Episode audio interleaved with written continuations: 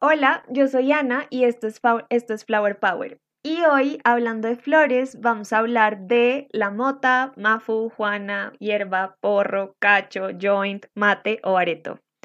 La primera vez que probé eh, la marihuana o todos los nombres que ya les dije, tenía 16 años tal vez. La verdad es que esa primera vez no sentí nada y al contrario de lo que dicen, eh, que están en contra de la pobre María Cachafa, no me volví adicta a fumar, ni eh, pues digamos que en ese momento de mi vida tomó mucha trascendencia el que la haya probado.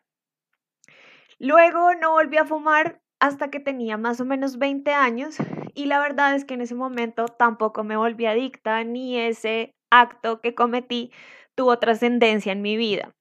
La relación entre el cannabis y yo siempre ha sido sana. Recuerdo que la primera vez em, que la vi, que dije como, ay, esto es marihuana, fue en un mueble que de hecho mi papá tenía como en su casa de descanso. El señor tenía como una libra de, de em, CAFU envuelta en papel periódico y en ese momento, y digamos que la información católica y, y pues lo que me habían dicho en el colegio que yo ten, pues que tenía como en mi cabeza, se me rompió el corazón. Yo tendría tal vez como 13 años y dije como está haciendo bien marihuanero, o esto es un ladrillo de porro y, y pues consideré que era mala persona en ese momento por, por fumar vareta. Y em, tengo que aclarar que tiempo después fue que mm, con mucha sinceridad él me aceptó que era consumidor eh, de manera recreacional, que eventualmente eh, pues él lo hacía, que eso no le hacía daño a nadie y pues como que me explicó los beneficios. Él tiene un tema de adicciones bien denso y él me contaba que pues digamos que, que mm, el cannabis fue como lo único que lo ayudó un poco a dejar otras adicciones atrás.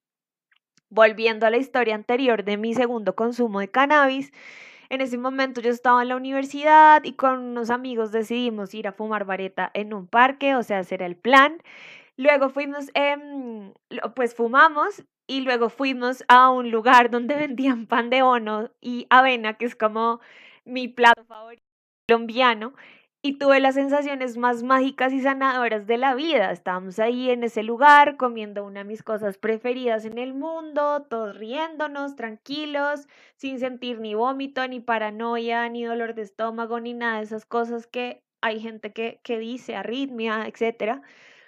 Pero luego de esa experiencia, la verdad es que no me volví tampoco consumidora constante y volví a fumar tal vez em, una vez al año, eh, de manera muy esporádica, la verdad. Eh, pero eh, pues fue más recurrente porque conocí a un man que era muy, muy baretero y pues digamos que tenía como más acceso fácil a, a la flor canábica. Entonces ahí la verdad es que tampoco me volví adicta ni nada de, de eso, pero sí empecé a fumar con más frecuencia, tal vez una vez al mes o de pronto dejaba mucho tiempo y lo hacía o cinco veces, em, pero sí empezó a ser eh, más seguido. Tengo que aceptar que todos los ideales que, que me impusieron en el pasado, cuando empecé a ser como más adulta y más consciente del consumo, em, me llevaron a sentir miedo de comprar y fumar y, y, pues como que volverme adicta y eso siempre pues me detuvo un poco como en tener un consumo mucho más eh, seguido, pero siempre tuve muchos conocidos cercanos que tenían una relación bien cercana con el porro y al final siempre pues digamos que tuve acceso fácil. Eh, tengo que aclarar algo y es que ninguno de ellos me indujo a fumar, o sea, jamás me dijeron como mira, pruébala, es increíble. Y eh, pues digamos que cuando estaba pasando en un grupo social, Em, que ellos estaban fumando, yo simplemente lo que hacía era como, hey, me das un plon y, pues digamos que ya ese era el consumo en ese momento. Em, pero las situaciones las que he tenido frente al porro siempre han sido muy positivas, llenas de tranquilidad, felicidad, nunca me dado paranoia, nunca he tenido un mal viaje, em, nunca he sentido ningún dolor eh, físico, ni ganas de vomitar, mareo, no, o sea, la verdad no. Pero ahora le voy a dar la entrada a una amiga de hace muchísimos años que además eh, tenía muchas, muchas ganas de invitar a Flower Power para hablar de este tema. Eh, y eh, pues nos va a acompañar hoy para hablar de nuestro gusto particular por las flores. Cami, qué felicidad que podamos compartir este espacio. Por favor, preséntate, cuenta, cuéntanos un poquito quién es Camila, como para que la gente eh, que nos está escuchando se dé como una idea de ti. Bueno, claro que sí, Anita. Gracias por invitarme. Antes que nada, de verdad estoy muy contenta. O sea, Anita y yo somos amigas de hace añísimos, nos conocemos de hace añísimos porque trabajamos juntas en Andrés. Eh, y justo antes de iniciar esta conversación estábamos hablando de de pues todo ese crecimiento, de vernos ya adultas y es muy bonito, o sea, es muy bonito porque nos conocemos hace muchos años. Eh, bueno, yo en este momento, yo soy colombiana, eh, vivo en México, eh, este año ha sido un año muy, muy, muy increíble y que ahorita que hablemos más de la marihuana voy a hablar como de esa relación que ha tenido con, el, con todo mi tema de crecimiento personal, emocional.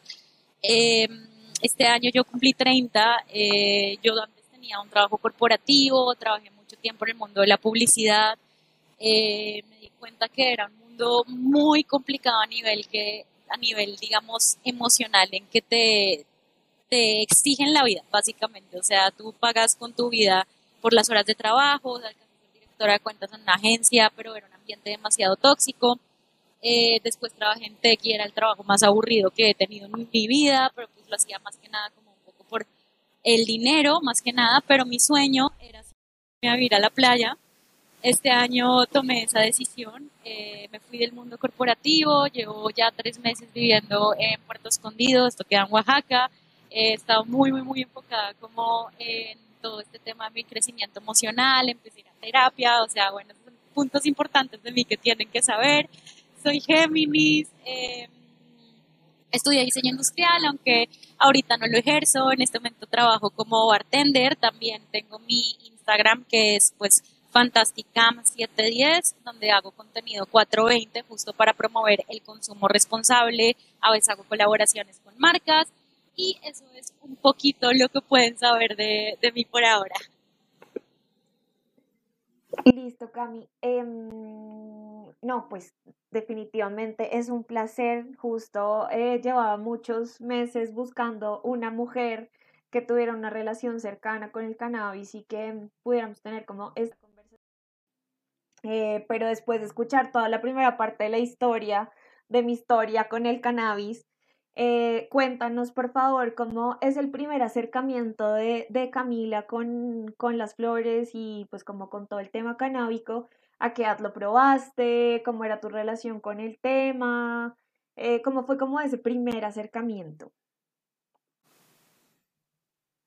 El primer acercamiento igual fue eh, parecido al tuyo, o sea, nunca fue por presión, no me mal viajé, o sea, sucede con muchas personas y esto es algo muy común, que mm, cuando tienen el primer acercamiento se súper mal viajan porque pues obviamente es algo nuevo y se asustan.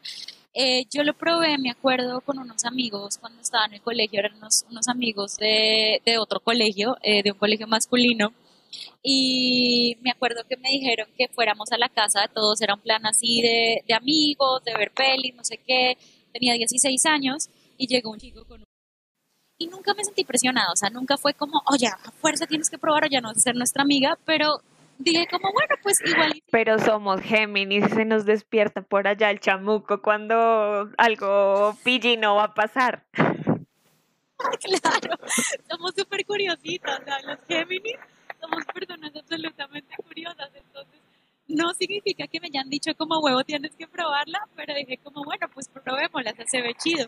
Yo pregunté como a mis amigos ya habían consumido antes, yo qué se siente y no sé qué, porque claro, quería saber primero pues ellos qué onda. Y la probé y la verdad fue un trip súper tranquilo, o sea, lo que sí me acuerdo es que fallamos en que no teníamos nada de comer, solo como unas galletas de soda, como esas galletas saltinas. Y entonces como da mucha sed, claro, me dio la seca, yo sentía que... No.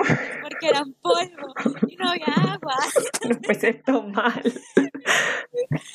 o sea, muy mal. Entonces, o sea, fue como digamos lo más trágico dentro de la probada. pero, o sea, pero antes de que me diera la seca y el monchis, o sea, todo estuvo súper tranquilo, o sea, fue un trip súper lindo, pusimos música y videos musicales muy chéveres. Yo hoy en día estoy tratando de echar cabeza porque me gustaría volver a ver esos videos porque eran unos audiovisuales muy buenos. Y de hecho eso me impactó mucho porque hoy en día yo soy como me encanta estimularme a nivel audiovisual cuando estoy fumada, o sea, me encanta ver videos así, animaciones, me encanta desde, desde ese entonces, o sea, como que sí se ve de una manera diferente, se percibe la música y los sonidos de una manera diferente y me encanta. Em, luego pues tuve el Monchis La Seca y ya, o sea, pues después terminamos eh, yendo a comprar agua, ya, ya, o sea, ya pasó el efecto y normal, o sea, al día siguiente no tuve problema, dormí muy bien ese día, pero no me volvió, o sea, aunque fue algo que me gustó, tampoco fue algo con lo que yo conectara tanto, yo estaba mucho listo.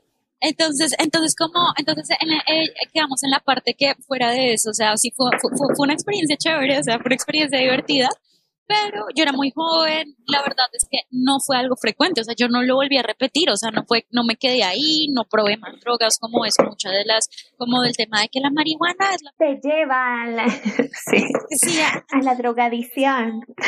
Exacto, no es cierto, o sea, muchas donde no es cierto, eh, no probé nada más, quise seguir haciendo, no me volví adicta, la marihuana de hecho no genera adicción, em, entonces pues nada, como que continué mi vida, me pareció una experiencia chévere y no la volví a repetir hasta mucho tiempo después, cuando tenía 18 años, estaba eh, viviendo en Italia y me fui un fin de semana a Ámsterdam con unas amigas mías que eran eh, de Estados Unidos y eran un ellas eran un poquito más grandes que yo, entonces habían tenido un acercamiento con el cannabis diferente, o sea, ya, ya fumaban frecuente, yo no, incluso en las reuniones cuando ellas fumaban, yo no fumaba. Eh, pero cuando fuimos a Amsterdam, dije, bueno, acá sí lo tengo que hacer, o sea... ¿A qué vinimos? ¿A qué vinimos? O sea, quiero esa experiencia como de un smoke shop y todo, entonces entramos a un smoke shop, nos compramos un porrito, yo vi que había muchos tipos de marihuana, muchos precios, pero yo en esa época no entendía lo que eran las cepas, o sea, para mí era la barata y la cara. Hoy en día yo ya entiendo lo que es una... En esa época no, ni me interesaba fumé, luego me comí un brownie y la verdad no. cedí completo, me comí un brownie completo. Ay, no. La cagué, me excedí, ahí es cuando entra el tema de que es importante la educación, yo no tenía ni idea. Y mis amigas como que tampoco me dijeron porque no tenían tanta experiencia con comestibles, entonces después me acuerdo que me empezó como a pegar durísimo, nosotros estábamos en un museo, en el museo yo la estaba pasando increíble, la risa, la reseña, todo bien, entonces fue una experiencia buena hasta que después fuimos a un festival de cine que había, que había en esa época y era una película de guerra y yo me mal viajé mal. O sea, yo sentía que las paredes se estaban poniendo más pequeñas, yo sentía, o sea, de la pura paranoia, yo sentía que todo el mundo me estaba viendo, que todos querían robarme mi energía.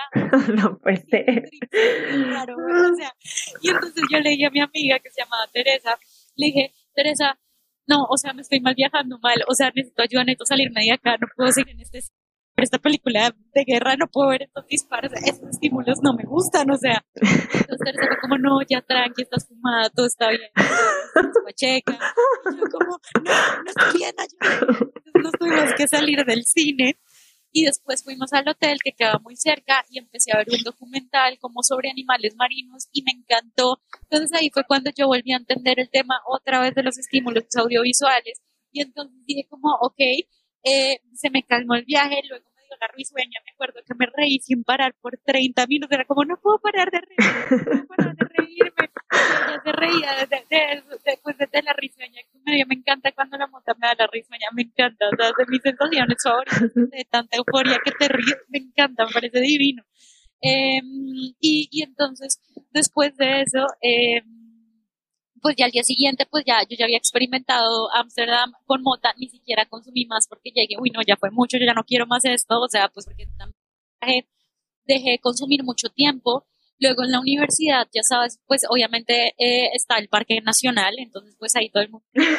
Pero dentro de todo, yo no iba tanto, o sea, aunque yo estudiara diseño, ¿sabes? Como que tenía todo el perfil para ser una pacheca, pero yo creo que la marihuana llegó a mí en un momento que tenía que haber llegado Em, tal vez en ese momento yo no tenía la madurez emocional, ahora que lo pienso en retrospectiva, digo, oye, qué bueno que no fumé y que no conecté tan chido, porque tal vez no tenía la madurez emocional y seguramente si me hubiera puesto como de esas pachecas no responsables, si hubiera como fumado más que entrado a clase. La verdad, yo siento que en esa época no tenía la madurez emocional para, para, para, para, para llevar esa sustancia, o sea, para llevar esa sustancia, que hoy en día, digamos, a mí me ayuda, me hace más funcional incluso de lo que de lo que ya soy, pero en ese momento yo creo que no era el momento. Entonces yo de vez en cuando iba al Parque Nacional, pero era muy esporádico, o sea, te digo, muy, muy esporádico. Cuando iba, por ejemplo, otras veces yo iba y ni siquiera fumaba, todos alrededor mío fumaban, pero nuevamente entra el tema que nunca me sentí presionada, nadie me dijo, ay, cada quien es su pedo, que eso me gusta mucho. Em, entonces, pues ya en la universidad no fumé y luego ya cuando me fui a vivir a México, eh, fue que empecé a ver, o sea, en México está mucho más normalizado el uso de la marihuana, de hecho ahorita ya están en procesos para que sea más legal, o sea, hay una cosa, hay unas cosas legales ya en este momento, el consumo es legal, pero la compra no, o sea, estamos como en ese proceso de volverlo legal, pero lo cierto es que está mucho más normalizado acá, el consumo y consigues un montón de tiendas eh, y, de, y de marcas que venden y tienen un montón de cepas, o sea, es súper increíble, o sea, súper increíble como por Instagram, así, o sea, increíble. Entonces, eh, yo en México ya empecé a meterme con el tema, eh, empecé a fumar, o sea, empecé a ver que la gente fumaba y empecé a darme cuenta, pues, de la relación que tenían esas personas, como esas personas pachecas con la mota, que era desde una parte muy espiritual también, o sea, le tenían mucho respeto también a, a la sustancia, mucho autocontrol, o sea, y eso me gustaba, entonces yo empecé como a fumar y a meterme en el cuento, y luego yo de Géminis, soy súper curiosa, a mí me encanta aprender, me encanta estudiar, o sea, de verdad me gusta mucho. No creo en la academia, pero me encanta como leer mucho por internet o, o, comprar bibliografía y leer. Y yo me empecé a ver podcast o, o, videos de YouTube y yo me empecé a capacitar un montón en el tema de la mota. Cuando yo me di cuenta, acá una vez le pedí un dealer y me mandó un menú que tenía un montón de cepas. Entonces, que black que cookies, que banana punch, que purple haze, que no sé qué. Yo, pero ¿qué significa eso? O sea, ¿qué son todos estos nombres? O sea, el que tangi, que no sé qué, yo, ¿qué son todos estos nombres? O sea, ¿por qué se llaman diferentes? Y fue cuando yo dije, wow, o sea, cada cepa tiene un efecto diferente, tiene un porcentaje de THC y de CBD diferente, y cada cepa es real que te hace un efecto diferente a tu cuerpo. Hay unas, obviamente, por ejemplo, las tipo Haze, que son mis favoritas, yo de hecho tengo la palabra Haze tatuada en los dedos acá, eh, estoy mostrando en cámara, pues que tengo eh, los dedos tatuados y dice Haze, que es, mi familia de, de, de mota favorita es la que más me pone eufórica, me da mucha energía, o sea, esa es como la que a mí me gusta durante el día. Em, me encanta, pero entonces yo empecé a, a, investigar mucho como, wow, o sea, como este, esta, esta, esta mota te hace esto, esta mota te hace lo otro, o sea, y me empecé a meter mucho en el tema y empecé a comprar muchos tipos de cepas como para, así poquitos, para ver qué efectos me hacían y empecé a tener como un nivel más consciente a la hora de fumar de qué siento que me gusta y también me empecé a meter mucho con el tema de la meditación. A mí me gusta mucho meditar y cuando yo medito bajo, o sea, cuando yo medito y estoy fumando es otra experiencia diferente. O siento que obtengo una desconexión mucho más linda. Incluso he tenido conversaciones y sanaciones conmigo misma cuando he fumado, que es precioso. Bueno, para, para, para, para terminar eh, tu pregunta después, pues ya, ya el tema de fumar así de la manera que lo hago de manera consciente fue acá en Ciudad de México. Luego yo empecé a investigar mucho, le compré una marca, yo subí unas stories a una marca, de una marca haciendo review, pero, o sea, yo pagué por, por, por esta mercancía y todo, o sea, yo no estaba esperando nada, ¿sí me entiendes? Pero la hice de una manera como tan consciente como, y esta cepa tiene un porcentaje de THC, lo recomiendo para esto y ta, ta, ta, y bla, bla, bla que les encantó y me nombraron embajadora.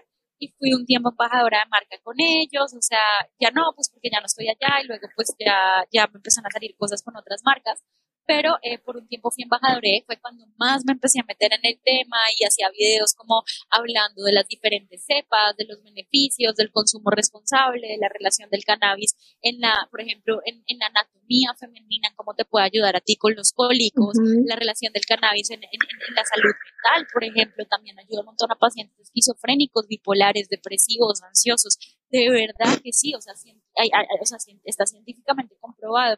También igual el CBD, no necesariamente tiene que ser THC que es psicoactivo. El CBD te ayuda, por ejemplo, mucho en los dolores musculares. Un paciente con artritis con un tratamiento CBD ayuda bastante. O sea, no es que te quite y te cure el CBD, pero ayuda a mitigar el dolor. Eh, el CBD para los cólicos menstruales, es una chulada. Por ejemplo, si tú no quieres tomar eh, lo que son eh, drogas de farmacia, el CBD es como una opción natural para ti. Yo fumo mucho más cuando estoy en mis días, por ejemplo, y previo a, me pongo muy irritable. Eh, yo tengo un problema hormonal también que hace que, que, que los días antes de que a mí me baje, de verdad, soy un torbellino, o sea, soy un torbellino emocional. Y te juro que la mota me ayuda en microdosis, o sea, porque no es que me la pueda pacheca todo el día, sino que en microdosis me ayuda un montón, tanto a mitigar el dolor de mis cólicos, porque relaja mi cuerpo, como a, como a, este, a, ayudarme en mis cambios de ánimo. a, que sea como a que me sienta mucho más relajado y no sea como un torbellino, sino como más en calma. O sea, no me cura, completamente, pero me ayuda un montón. Y entonces ahí fue cuando me empecé a meter con todo el cuento, empecé a hacer contenido para mí, empecé a, conocer, digamos, a la Pacha de Comunidad de México, ir a exposiciones de cannabis. O sea, estuvo muy chévere. En un momento saqué un TikTok que le empezó a ir súper, súper bien, pero me lo cerraron porque pues decía que yo estaba promoviendo el consumo. No era cierto. Y, y, pero pues incumplí las, las, normas de la comunidad de TikTok en que sí sacaba 11 y así porque yo hablaba de métodos de consumo, hablaba de entonces dicen que lo estaba promoviendo y me cerraron la cuenta. Cuando, o sea, en un mes me fue súper bien, súper bien, súper bien, pero ahí fue cuando me empezaron, digamos, a, a, topar a mí en el mundo canábico y fue cuando ya me empezaron a buscar más marcas, a invitar a, invitar a convenciones y, no, la verdad ha sido, o sea, ha sido una relación súper bonita, o sea, el tema de la marihuana y yo hoy en día es una relación muy bonita porque es una relación desde el consumo responsable desde, desde estigmatizar a, la sustancia, desde, desde, desde educar, desde, desde educar a las personas, porque hay muchas personas que no saben, muchas personas que no saben todo esto, y, y, educar no significa influir para que todo el mundo consuma, porque igual yo he tenido personas que me han dicho a mí, por ejemplo, oye, es que, es que a mí no me gusta, es que a mí siempre que consumo cannabis me da ansiedad, no sé qué, eh, ¿qué me recomiendas? Y yo les digo como, te pasa siempre, has probado con diferentes cepas, y yo te voy a decir algo que no está chido y yo, y yo siendo la más amante de la marihuana, pero la marihuana no es para ti. En este momento no lo es. O sea, tienes que trabajar primero en tus temas de ansiedad y todo ese pedo antes para que tú tengas como un trick muy lindo. O simplemente hay personas que tienen una estructura diferente, un carácter diferente, porque todos somos diferentes y puede que no sea la sustancia para ti y está bien, si me entiendes, es completamente válido. Sí, no lo fuerces. desde la educación eso es parte de, educar a las personas, que si lo quieres probar, lo hagas bien, si ves que no es para ti, no es para ti, no pasa nada, y, pero si es, hazlo de una manera responsable, hazlo de una manera responsable. Total, em, y justo como de, hablabas de la funcionalidad, pues como un poco me he dedicado como de las funcionalidades diferentes del cannabis, que no es solamente como pues ser marihuanero y ya, pues siento que acá en Colombia hemos avanzado, todavía el tema está eh, muy estigmatizado y muy satanizado, todavía hay mucha gente que, que cree que pues el hecho de que tú consumas marihuana pues ya te va a hacer un drogadicto y que todas las personas son adictas, bueno, etcétera. Em, yo también tuve un viaje muy chistoso y fue como que em, lo que les contaba, como que de vez en cuando fumaba y bla, pero sí lo hacía de manera recreativa, o sea, nunca pensé como en, ah, la marihuana me puede sanar. Pero eh, pues mi abuela materna antes de fallecer estaba súper enferma, se partió eh, un hueso de la pierna y le da unos dolores terribles que como, oigan, yo he visto que eh, la marihuana quita el dolor, tráiganme un porro, siembren una planta, cómprenme gotas, yo no sé, pero quiero probar porque en serio nada me hace. Entonces, en ese momento, digamos que eh, yo tengo una tía que además mi tía pues ha sido consumidora de cannabis toda la vida en oculto, o sea, y mi tía tiene 65 años y todavía sigue fumando desde los 14. Y ella me dijo como, todo bien, yo sé donde venden unas plántulas, em, miremos a ver cómo nos empieza a, ir, hagámosle unas gotas, un té, bueno, varias opciones y sembramos en la casa y empezó la planta a crecer, bueno, como todo el tema, eh, y empezamos a hacerle como té de hojas y con las flores em, maceradas como en, aceite eh, a dárselas. Y pues mi abuela empieza desde ese momento como irse mucho mejor, la señora era súper amable, o sea, todo empezó a cambiar un montón y era como, pues sí, me duele, pero ya no tanto, eh, y todo bien, y siempre nos fue súper bien, y hasta el día que se murió, pues ella siguió como em, con su tema, y yo dije, ok, eh, sí funciona y pues está muy interesante porque yo sufro de unas migrañas terribles que me duelen muchísimo, eh, bueno, bla. Pero sin embargo en ese momento dejé pasar el tema y luego me fui de viaje con una persona que llevaba muchos años consumiendo y me habló de algo como de la energía de la planta y el poder que tenía sobre las personas.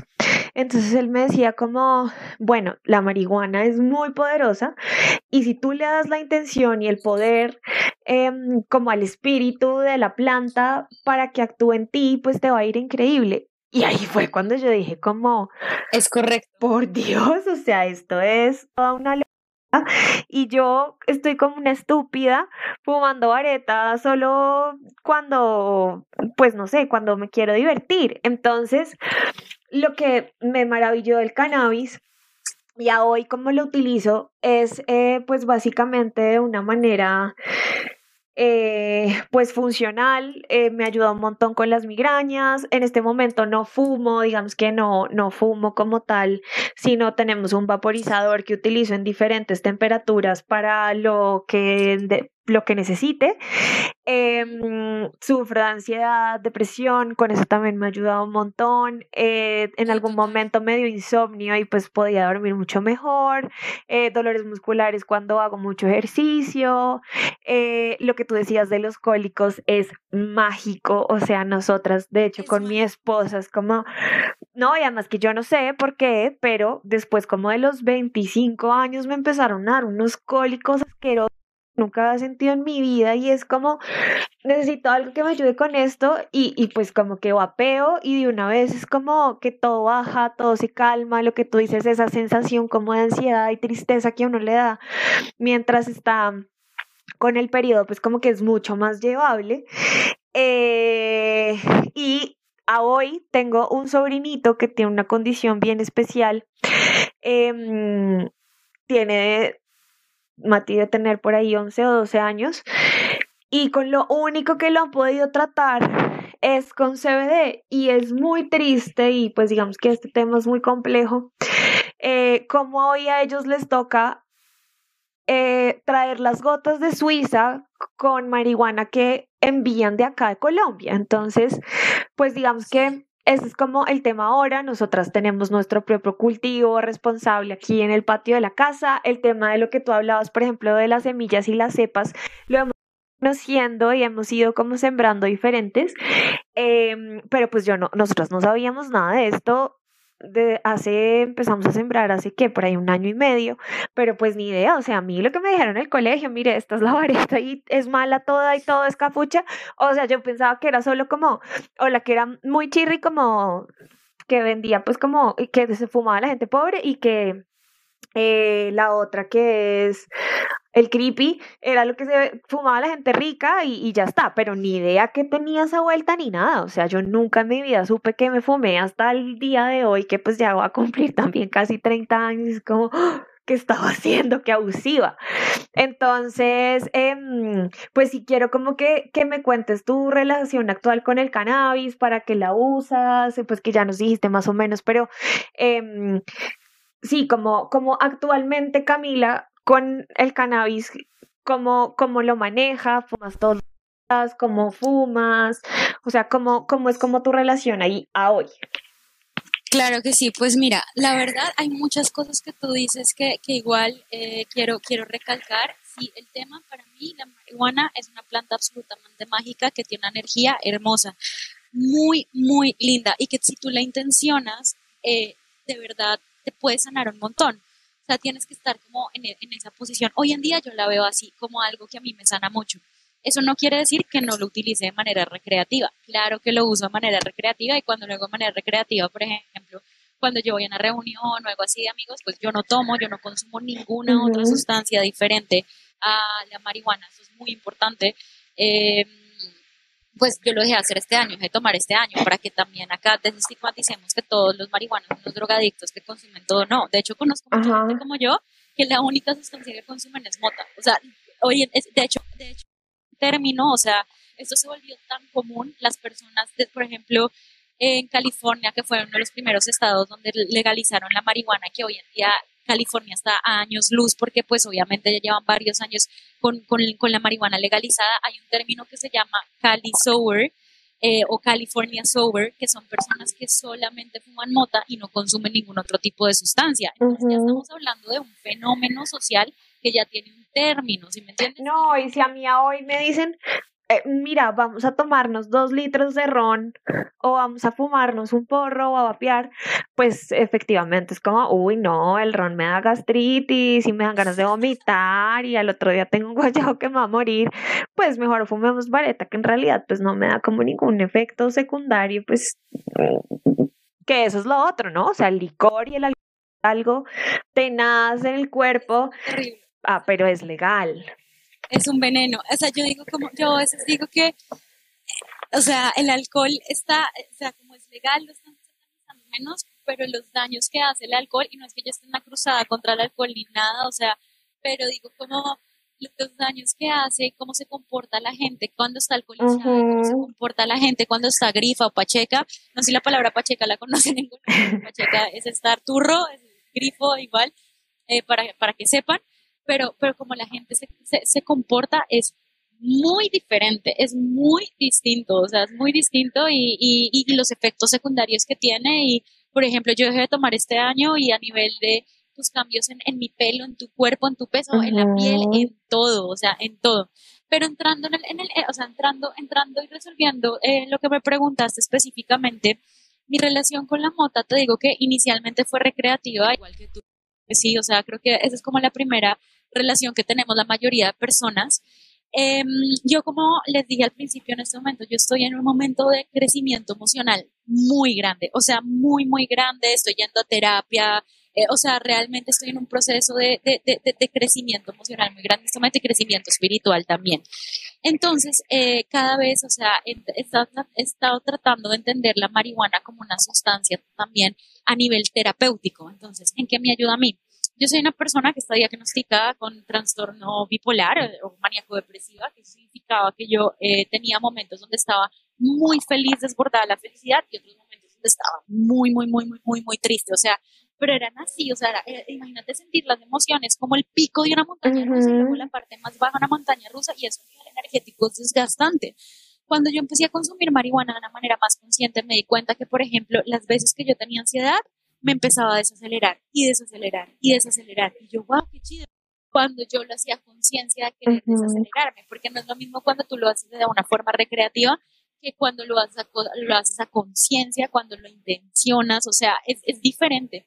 Y ahí fue cuando empecé a investigar aún más de las diferentes cepas. Entonces ya sé, por ejemplo, qué cepa me sirve para dormir, cuál cepa me sirve para para cuando tengo cólicos, cuál sepa me sirve cuando estoy muy ansiosa, cuál sepa, por ejemplo, me sirve cuando yo voy a una reunión. A mí, de verdad, yo soy una persona súper extrovertida y lo crean o no, bartender todos los días, veo personas, soy mega extrovertida, pero hay momentos en que a mí me da ansiedad social cuando ya hay demasiadas personas y me cuesta y me cuesta como volverme a abrir y me bloqueo. Y a veces la mota, o sea, hay una cepa, por ejemplo, que se llama Girl Scout Cookies, me vuelve súper tranquila ahora, o sea, como menos self-conscious como de a la hora en la que estoy siendo como, como socializando. Entonces, por ejemplo, tengo una reunioncita, yo ya sé cuál sepa llevar porque es la que me va a poner a hablar, o sea, no me va a dar para abajo para querer, querer dormirme. Entonces, también conocer lo que hace cada una, cada una de las flores, tu límite, porque no es lo mismo, o sea, todas las personas tienen una tolerancia diferente de acuerdo a a qué tanto fumes tú, qué tan frecuente lo, qué, qué, tan frecuente lo haces. Yo, por ejemplo, sé que tengo una tolerancia muy alta porque yo sí fumo diario, o sea, sí voy a decir a casi tapujos, yo fumo todos los días. Pero como es, digamos, en mi relación con la marihuana, se las voy a describir así. Por ejemplo, yo no fumo todos los días, todo el tiempo, todo el tiempo, todas horas estoy, estoy pacheca, no, yo no hago eso.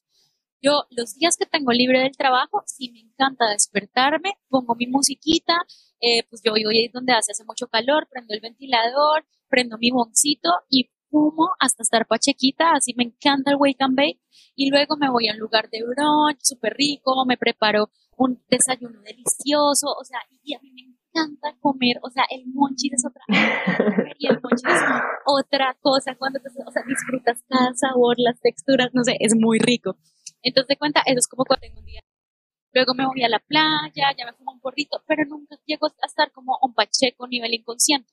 Los días que yo tengo trabajo, así yo entre tarde, digamos tipo 2 de la tarde, 3 de la tarde, yo generalmente no fumo en todo el día, eh, sino hasta la noche que yo llego y eh, este mm, llego, llego a mi trabajo y a cuanto llego, perdón, llego a mi trabajo, la verdad tengo un trabajo que operativamente pues me requiere mucho, no es tanto desgaste mental, pero todo el día estoy de pie, todo el día estoy preparando cócteles, entonces imagínate que físicamente sí se me tensiona el cuerpo al final y además estoy recibiendo la energía de un montón de personas que yo atiendo. claro. todo el tiempo que está recibida. Entonces yo termino exhausta, o sea, de verdad, termino muy, muy, muy, muy cansada. Entonces yo llego por la noche, pongo mi proyector, pongo mi playlist, prendo, prendo mi bong y los días que, que digamos fue un buen día, yo agradezco y hago mi meditación de agradecimiento y suelto toda la energía de las demás personas, recibo la buena o sea, hago una meditación, o sea, esto es algo que yo hago todas las noches y que para mí es sagrado, o sea, poner mi celular en modo avión, desconectarme, y es algo muy sagrado y tú no sabes cómo sano, o sea, como siento que de verdad es una sensación muy difícil de explicar para la gente que no lo ha experimentado, pero siento que de verdad me recargo de luz y de energía y sano un montón. Pero incluso los días que tengo un mal día, que que, que, que, pude haber mejorado, que tuve una experiencia no tan chévere, llego y también hago una meditación y tengo una conversación conmigo misma de, ok, eh, debiste, o sea, como esto, esto, de, de, esta, de esta situación vamos a aprender lo siguiente, vamos para adelante, o sea, por ejemplo, lo que te contaba de, de Maya antes de que empezáramos a grabar este podcast de, del tema de yo tengo una perrita y es una perrita ancianita y ahorita he tratado de cambiar mi discurso de que en algún momento no va a estar conmigo. Y esas es de las cosas más duras de las que yo siento que son los procesos más duros que estoy pasando últimamente. Pero también con la mota y las meditaciones me ayuda también a conectarme con ella. O sea, te juro, yo te juro, te juro, con ella, la consiento y, y me ha ayudado también en ese proceso de sanación cuando yo, yo o sea, como en esas meditaciones también es, es, es, muy lindo, o sea, como que he sanado tantas cosas, me ha ayudado en tantos discursos, siento que hablo mucho conmigo misma cuando, cuando, cuando lo hago a, a este nivel ritualico, pero yo lo llamo, para mí es mi ritual, es mi noche de ritual. No quiere decir que de una manera recreativa no lo haga, también lo hago, eh, y por ejemplo, hay días en que yo, por ejemplo, si estoy en mis días o estoy antes o estoy, por ejemplo, eh, antes de que me baje, que necesito más el apoyo del cannabis para no tener que tomar, por ejemplo, los medicamentos de los cólicos, porque a mí no me gusta tomar casi medicamentos. O sea, yo estoy en un momento de que si tengo la posibilidad de resolver las cosas de manera natural, con excepción al litio, que igual es una sal, que el litio es la medicación que yo tomo para mi trastorno, igual tampoco es que es algo tan invasivo porque el litio al final del día es una, es, pues es una sal, eh, yo no tomo ningún otro tipo de medicación, ni para los dolores de cabeza, o sea, todo lo estoy por medio del cannabis. Si me entienden los dolores de los cólicos, yo prefiero no tomarme una medicación de los cólicos, prefiero fumar. Entonces, esos días, por ejemplo, si voy al trabajo o algo así, si me llevo mi pipa y si fumo en el trabajo, pero fumo a un nivel que me ayude a quitarme el dolor y no a pachequearme. Entonces, ya hay una diferencia muy grande. Y como ya llevo casi dos años con este tema de que ya fumo diario, hay momentos que dejo de fumar, vuelvo a fumar, dejo de fumar y así ya me conozco muy bien cuál es mi tolerancia, qué tanto puedo fumar, qué tanto no debo fumar y cuando pruebo una cepa nueva, generalmente la hago cuando estoy sola, o sea, cuando por ejemplo eh, a mí las marcas me mandan, eh, por ejemplo, flores diferentes para que yo les haga, yo les haga reviews. Eh, yo las pruebo estando sola y con los estímulos que a mí me gustan, o sea, los estímulos que es el proyector con una playlist especial y yo en un buen lugar emocional, o sea, todo eso. Entonces, la verdad es que sí ha cambiado mucho, para mí es una sustancia muy sagrada, claro que la uso de forma recreativa también, pero el gran plus que le tengo es, es como esa parte sagrada en todo el proceso que a mí me ha ayudado, mi ansiedad, en mi depresión, en mis dolores físicos como los cólicos que a mí también me dan durísimo al punto que he vomitado del dolor de los cólicos y la mota lo que hace es que te ayuda a relajarte el cuerpo, o sea, obviamente el CBD y el THC actúan relajando mente y cuerpo, por ende el resultado es, pues obviamente ese que sientas menos dolor. De igual forma, por ejemplo, mi abuelita también tiene muchos dolores ahora, pues por la edad, de caminar, en las articulaciones y yo le regalé cuando ella fue a México a visitarme este año un gotero de THC con CBD. Ella no se pachequea, nunca ha estado pacheca, pero se toma las gotas tienen un porcentaje de CBD y igual que le pasó a tu abuelita, o sea, está mucho más tranquila, le duele. Sea, tiene menos, claro, los abuelitos, los abuelitos son irritables por la edad, o sea, uno se vuelve, uno se vuelve. Sí, total y, no sabes cómo también le ayuda, le, ayuda a nivel emocional, o sea, del dolor, porque claro, o sea, yo, yo de verdad me pongo en zapatos y es como, si tú estás todos los días con un dolor, todos los días con un dolor, pues, o sea, claro que se vuelve insoportable, entonces, no tener ese dolor y, y que tengas tu mente relajadita te ayuda mucho. Entonces creo que muchas formas a nivel médico que no necesariamente tienen que ser a nivel recreativo, no solo con la marihuana, con un montón de, o sea, con, con, con otro tipo de cosas como microdosis de LSD y ayahuasca, que te pueden ayudar a nivel, o sea, a nivel espiritual, a nivel emocional y a nivel físico. Y eso es algo que no vemos por, porque es una sustancia tan satanizada que muchas personas no están viendo todo el campo que tiene para moverse a nivel, a nivel médico. O sea, creo que es algo eh, que es como un momento de, de darle como, como una oportunidad porque es una, una, una, opción como medicina, si es para uno, si es para esa persona. Si no es para la persona, igual vuelvo y repito, a mí mucha gente me ha dicho que la marihuana les da ansiedad, yo les digo, no es para ti, o sea, no es para ti. No lo fuerces, sí, total. Está bien, no lo fuerces y está válido. Y creo que, o creo que todos tenemos como un momento, un momento, o sea, bueno, no todos, pero por ejemplo, como nos, a mí, y conozco muchas personas con una historia similar a la nuestra que lo hacía de manera recreativa y luego el discurso cambió a una forma un poco más espiritual, un poco más consciente y cuando empezó a tener ese consumo consciente, se llega a un punto donde uno dice, wow, o sea, quiero tenerlo, qué increíble todo lo que me perdí, pero todo llega en su justo tiempo. Y sí, total. que uno en un principio lo haya consumido de manera recreativa, o sea, lo importante yo creo que acá lo consumas de manera recreativa, medicinal, espiritual, de la manera que tú quieras, lo importante y lo que yo siempre he dicho y siempre voy a seguir siendo, diciendo en mi discurso es ser un consumidor responsable. ¿Y qué significa ser un consumidor responsable para mí? El primero es conocer tus propios límites. O sea, sí, a ti la marihuana no te va a volver una persona violenta, a ti no te va a volver una persona, o sea, no, no, no, no tiene, o sea, no es como, por, por ejemplo, el alcohol que te vuelve. No, hay gente que se toma una botella de aguardiente, además que el aguardiente, o sea, eso es como, eh, no sé, el trago del demonio.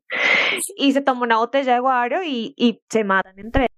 Pues porque sí los vuelven muy, muy agresivos. Pero sí, yo no, no he escuchado la primera historia, por lo menos no cercana de, ah, no, es que está trabado y se mataron. Eso, eso es mentira, no es cierto. No es nada cierto, no es nada cierto. Y te juro que yo, o sea, cuando estaba, cuando había en Ciudad de México, yo a muchísimos eventos con gente pacheca, o sea, muchísimos eventos, o sea, no te puedo nombrar la cantidad, nunca hubo un pedo. Nunca hubo un pedo. En cambio, en el bar donde trabajo con el alcohol, es el pan de cada día, discusiones, peleas. Sí, sí ajá. Entonces, pero el problema acá, vuelvo y digo, y vuelvo y, y, regreso a mi discurso de consumo responsable. El problema no es el alcohol. Sí, el alcohol es una sustancia, una mierda. Para mí no me gusta, o sea, no, no, yo no soy partidaria de eso. Pero, por ejemplo, mi papá toma, no, no, no es una persona bebedora de que, pero a mi papá le encanta el vino, o sea, mi papá es súper apasionado con el vino, y el diario se toma una o dos copitas de vino por su noche, o a mi abuela le encanta por, en su noche tomarse una copita de jerez, normal, si me entiendes? o sea, sí, ajá, todos los días. Ajá. Lo mismo es con la marihuana y lo mismo lo voy a poner, o sea, para no meterlo con el alcohol, toda cosa en exceso es mala. Total. Hasta el agua. Tú puedes tomar mucha, mucha, mucha agua a que te puedes enfermar de los riñones y te puedes morir por exceso de agua y nadie puede que una sustancia mala. Entonces ahí regreso, consumo responsable es conocer tu límite con cualquier tipo de sustancia, con cualquier tipo de actividad. De cosas, sí, total. De cosas, o sea, incluso cuando tú haces, o sea, cuando tú haces eh, ejercicio, por ejemplo, tú te puedes sobrecargar, el ejercicio es muy bueno, pero si tú te exiges más de lo que tu cuerpo puede dar, te puede dar un infarto y te puedes Sí, total. La mota, la mota no existe, o sea, con la mota no hay estudios que comprueben que existe una relación directa entre sobredosis de mota. No te puedes morir por una sobredosis. Entonces es como, pero eso no significa que vas a abusar. Entonces, ¿qué pasa cuando uno consume mucha, mucha mota? Pues ya quedas, o sea, yo las veces que he consumido mucho ya no me malviajo, o sea, ya no me da paranoia como la historia de Amsterdam. Porque ya ¿verdad? Consumir, te lo juro, o sea, una onza yo sola en una sentada, obviamente eso no va a pasar, pero, pero yo podría hacerlo y lo que me pasaría es que quedaría tirada en el sofá sin poder moverme. Eso es también un exceso, eso es un exceso, aunque no estés haciendo mal, no le estés haciendo mal a nadie, tampoco hay que llegar a ese punto. Exacto. Yo por las noches fumo más, pero fumo en un punto en que siento que ya mi mente y mi cuerpo ya se relajaron lo suficiente y están listos para meditar y para dormir. Ya no me paso en el punto de quiero quedar inconsciente. La última vez que yo quedé así como súper inconsciente fue una vez que unos, unos amigos que tienen una marca de DAPS, ¿sabes qué son los DAPS? Que es como el extracto puro. Sí, sí, sí, ajá. Eso es lo más fuerte, o sea, eso es como el nivel, nivel, es muy, muy fuerte, o sea, y me, me, invitaron a probar unos nuevos sabores en su casa y me metieron un DAP gigante, pero así que tosí tanto que casi vomito de la tos, o sea, okay. o sea, me voy a ir a Júpiter. Y yo me acuerdo que lo último que yo dije fue, me voy a ir a Júpiter. Y me senté en un sofá y no podía hablar, o sea, estaba completa, o sea, estaba, pero astral, astral porque estaba que yo Astral. aterrizar virtualmente, ¿sabes? Sí. Como parte, un plano superior, o sea, yo no, parte, no me podía mover, o sea, yo veía todos a mi alrededor, pero yo no podía moverme, o sea, fue demasiado. Luego, obviamente, ya volví a mí, me dio la risueña, yo dije, no, parce, o sea, Tal vez no lo debo volver a hacer, sí. No quiero, no quiero tanto. Y ellos, o sea, obviamente no, no pasó nada. Yo misma me supe cómo, cómo controlar, manejar el viaje, aterrizarme. Y ya, ahora es una anécdota pero yo ya no llego a ese punto, o sea, no sé que llegue a ese punto todos los días, si me entiendes? O que me gusta llegar, no, o sea, yo consumo hasta el momento que yo siento que es suficiente, o sea, es suficiente, ahí paro y, ya, no pasa nada. Eso es lo primero, el consumo responsable es conoce tus límites. Segundo, el consumo responsable, no se lo impongas a los demás. No hay nada más harto que una persona, ay, fuma, pero pruébala, pero es una chimba. Parece si esa persona no quiere, no quiere y no importa, o sea, puede la por sustancia de la vida para mí, pero si una persona no quiere, no está lista o la razón que sea, uno tiene que dejarla y no tiene que imponerle y obligarle a nadie. No puede mm. educar. Y hay muchas personas que no consumen ni han consumido nunca ni quieren consumir. Me, hablamos y me preguntan y me preguntas y yo no tengo problema y se las respondo todas. Yo les digo, claro, esto hace eso. Los estoy educando, pero no les estoy diciendo, oigan, a huevo consuman. Eso es otro, respetar entonces el consumo. No, he oído gente que, por ejemplo, eh, le ha pasado que le dieron como una galleta o un brownie a escondidas y no le dijeron que tenía cannabis y pues no sé, la ingesta, por lo menos a mí me ha pasado, es súper diferente y alguien que no lo esté que no lo sepa, pues se puede llegar a preocupar mucho. De hecho, con mi esposa nos pasó algo que ahora es chistoso lo que tú dices, pero pues antes fue horrible.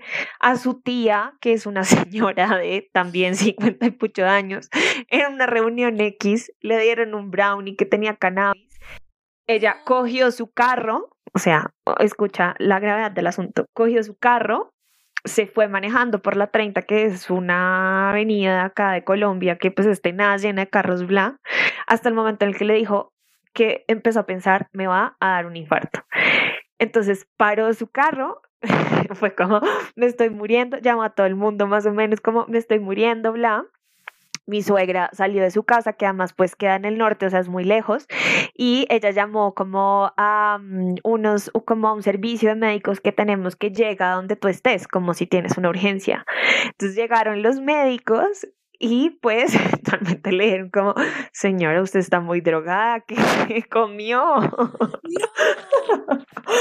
Entonces, pues, a ver si ahora es chistoso, pero pues en ese momento fue tenaz porque tenía arritmia, no podía ver bien, estaba alucinando, bla, y estaba manejando porque no sabía que se había comido un brownie con cannabis y su experiencia pues obviamente fue fatiga y nunca lo hacer, pero no sé qué tipo de persona es tan egoísta y tan mensa de verdad como para hacerle eso a alguien adicional. O sea, no seas abusivo, respeta las decisiones de las otras personas.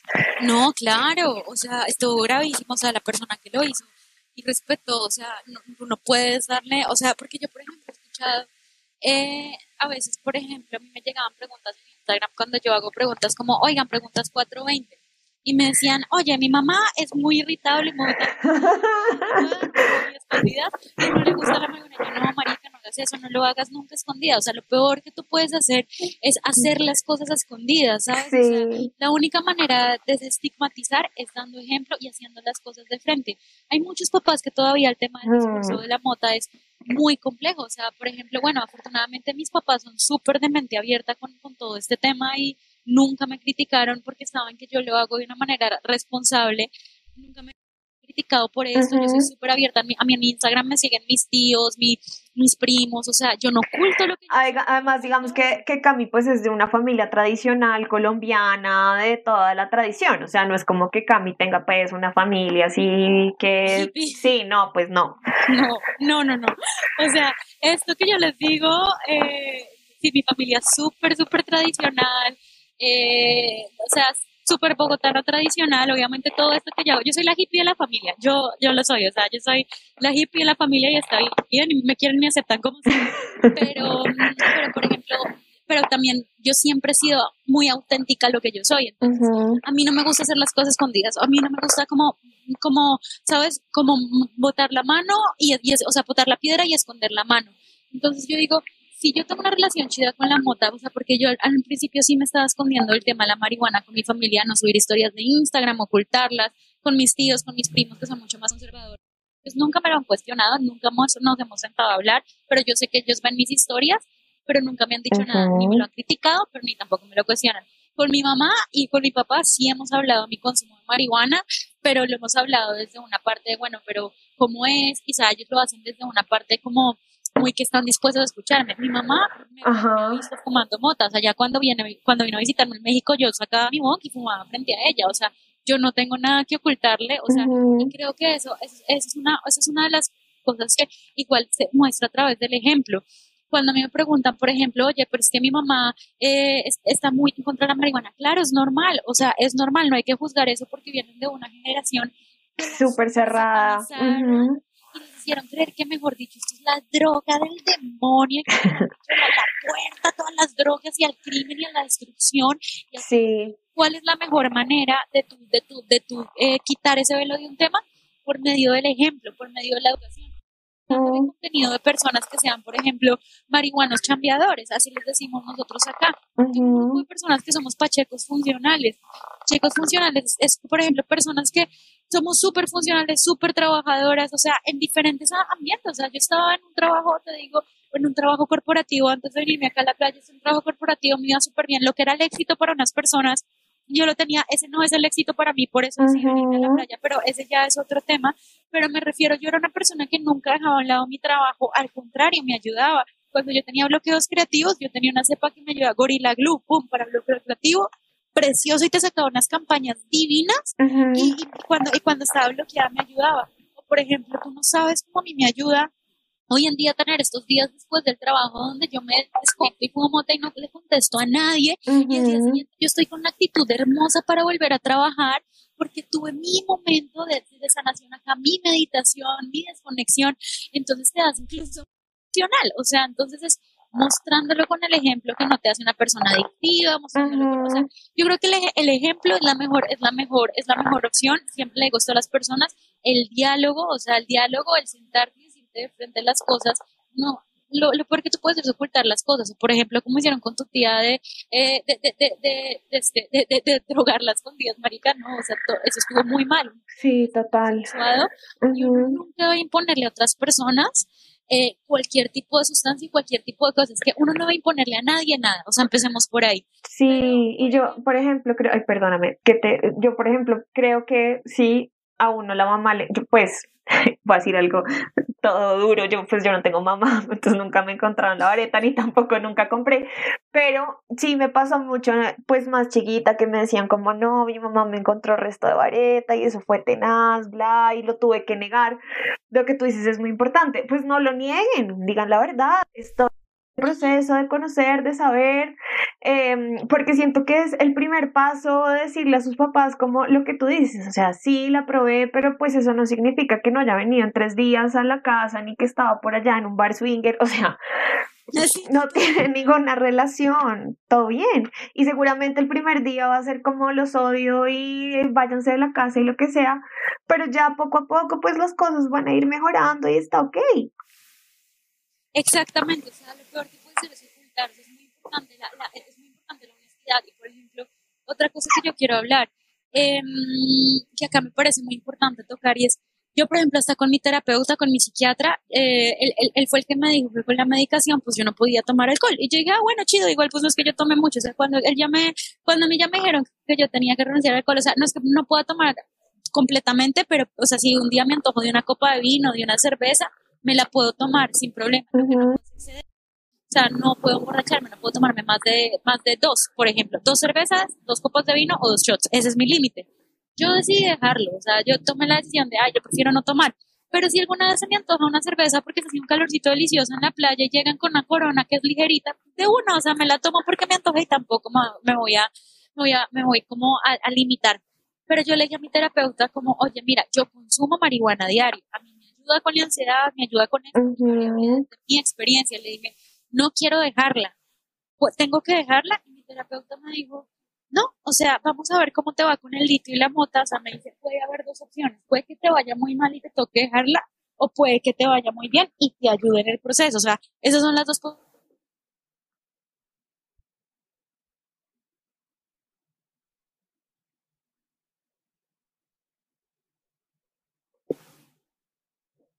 Que sí, es que el eco me hacía como, va, Dale, entonces, estábamos hablando de consumo responsable. Exacto, de consumo responsable y que, y que te tocó dejar em, el alcohol y que le estabas contando a tu terapeuta que estabas consumiendo cannabis y que él te dijo que bueno, que miráramos a ver cómo, cómo te iba. Claro, o sea, ahí lo íbamos a mirar desde una parte de ver si realmente era compatible con mi tratamiento. Esto quiere decir que obviamente yo tuve que ser muy honesta de cuáles fueron los efectos que yo sentía en el momento que me empecé a medicar y eh, afortunadamente es compatible, o sea, es completamente compatible. Entonces, eh, la verdad es que ahí hablamos desde el tema de la honestidad con uno y con los demás sobre todo si te haces un tratamiento, ¿no? Pero lo importante también del consumo es que tú seas honesto, tú misma tengas un discurso de estoy consumiendo mucho, estoy consumiendo poco, me hace bien, me hace mal, o sea, creo que eso es parte también de ser un consumidor responsable. Y otra anécdota que quiero contar es, a raíz de todo el contenido cuatro veces que yo sé que lo quise empezar a hacer desde una manera muy educativa, sin tapujos, diciendo la verdad, también mostrándolo un poco con mi estilo de vida, porque mi Instagram no es solamente, digamos, un lugar donde yo hago contenido 420 TikTok sí lo era, pero pues te digo, me lo cerraron porque incumplí las normas de la comunidad, pero yo lo mezclo con estilo de vida y esto lo hago de una manera también intencionada porque hay tres pilares de contenido que yo manejo. El primero, obviamente, es el contenido pues 420, que de ahí pues salen las colaboraciones con marca y todo, el otro es estilo de vida donde yo pues muestro lo que yo hago, a dónde estoy viviendo y todo eso. Y el otro es salud mental. Entonces a mí me gusta también ser muy transparente. Yo muchas veces subí historias como, oigan, hoy no es un buen día y está bien. Y el tema de la salud mental, hay días buenos, hay días malos. O sea, entonces son como, hace cuenta mis tres pilares. Y creo que eso le da mucha fuerza a mi mensaje porque muestra que hablo de una manera auténtica. Entonces muchas personas que no son consumidores de cannabis por ejemplo, se, ha desestigmatizado esta sustancia eh, a través del contenido que han visto mío. Entonces me pasó una historia hace poco muy bonita. Es, una pareja de amigos que yo tengo cuando vivía en Ciudad de México, ellos viven allá también, y eh, una de las dos personas sí había, había probado el cannabis, pero no era tan experto en el tema, y la otra persona eh, nunca lo había probado en la vida. Y nosotros salíamos con mucha frecuencia, de cuenta, era parte de mi grupo de amigos y nuevamente te repito, yo fumaba, fumo enfrente, pero si, yo siempre ofrezco, pero si alguien me dice que no, una sola vez me tiene que decir y yo no vuelvo a ofrecer. Yo siempre digo la frase de no te voy a ofrecer más, pero si quieres puedes tomar con toda la confianza, pero no te voy a ofrecer más porque no quiero que te sientas presionado. Y si no quieres, también está completamente bien. Entonces, esta persona se cuentan todas las salidas, era así, él nunca fumaba, yo obviamente nunca le obligaba a fumar. Y luego un día él hablando con su pareja dijo como, oye, quiero probar la moto. Y entonces Jorge, que es su pareja, le dijo como, oye, mira, la verdad, eh, pues yo no sé tanto del tema, pero podemos hablar con Cam. Y yo les dije, obviamente que sí, o sea, claro que sí, o sea, yo puedo ser tu, tu guía de viaje, o sea, yo encantada. Y yo he sido guía de viaje de muchas personas, que eso me parece muy bonito, ¿sabes? Entonces, lo primero que yo hago es que yo hablo con la persona para también entender en qué, en qué lugar emocional está porque si es una persona que no está, haz de cuenta, en un buen lugar emocional, pues tampoco quiero como, o sea, tampoco hay o sea, también yo les digo como no, mira, no estás en un lugar chido, o sea, si lo haces como para escapar de tu realidad, mm, tal vez no, Em, pero entonces hablé con esta persona y le pregunté qué quería probar, qué, qué tipo de sensaciones quería, para qué la quería, en qué entorno lo quería. Yo le dije, ¿cómo prefieres que sea? ¿Quieres que sea acá en mi casa? Y yo pongo mi proyector y la música y él me dijo, no, yo quiero estar con mi pareja en la casa mía. O sea, yo dije, claro, o sea, donde tú te sientas mejor. Y le dije, mira, hasta les mandé una playlist que yo tengo porque llegó un montón de playlists, le dije si quieren escuchar esta playlist, les recomendé comida.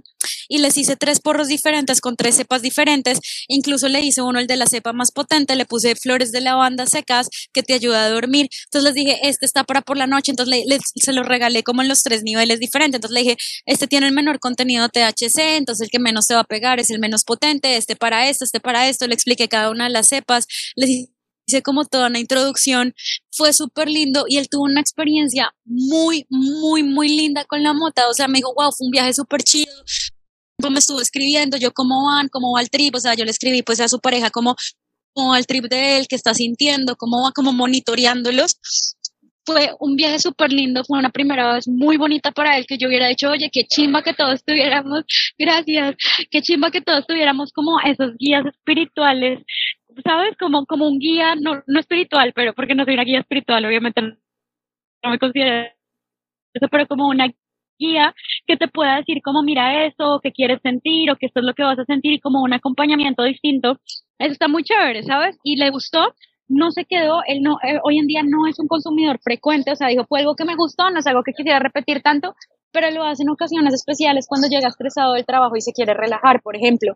Entonces creo que esa es la parte de, consumo responsable y de educación donde vale la pena donde vale la pena hablar del tema, desestigmatizarlo y sobre todo educar a las personas para acompañarlos siempre y cuando sea, o sea, es una decisión muy personal, no es presionar a nadie a hacerlo, es educarlo de una manera correcta.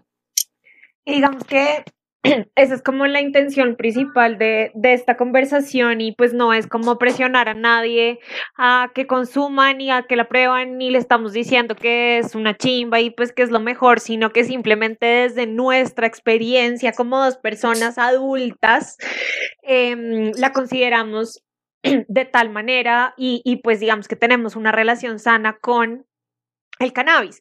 Pero algo muy, muy importante es que a mí me hubiera gustado, por ejemplo, probarla ya más grande, sabiendo la intención que tiene, etcétera, porque siento que antes de pronto abuse un poco. Pero ese es como el principal objetivo de este podcast, que las personas que de pronto son menores de edad y nos están escuchando o, o que no o la, que son mayores pero no entienden muy bien en qué momento deben hacerlo sepan que pues todo se puede hacer desde unos límites de la responsabilidad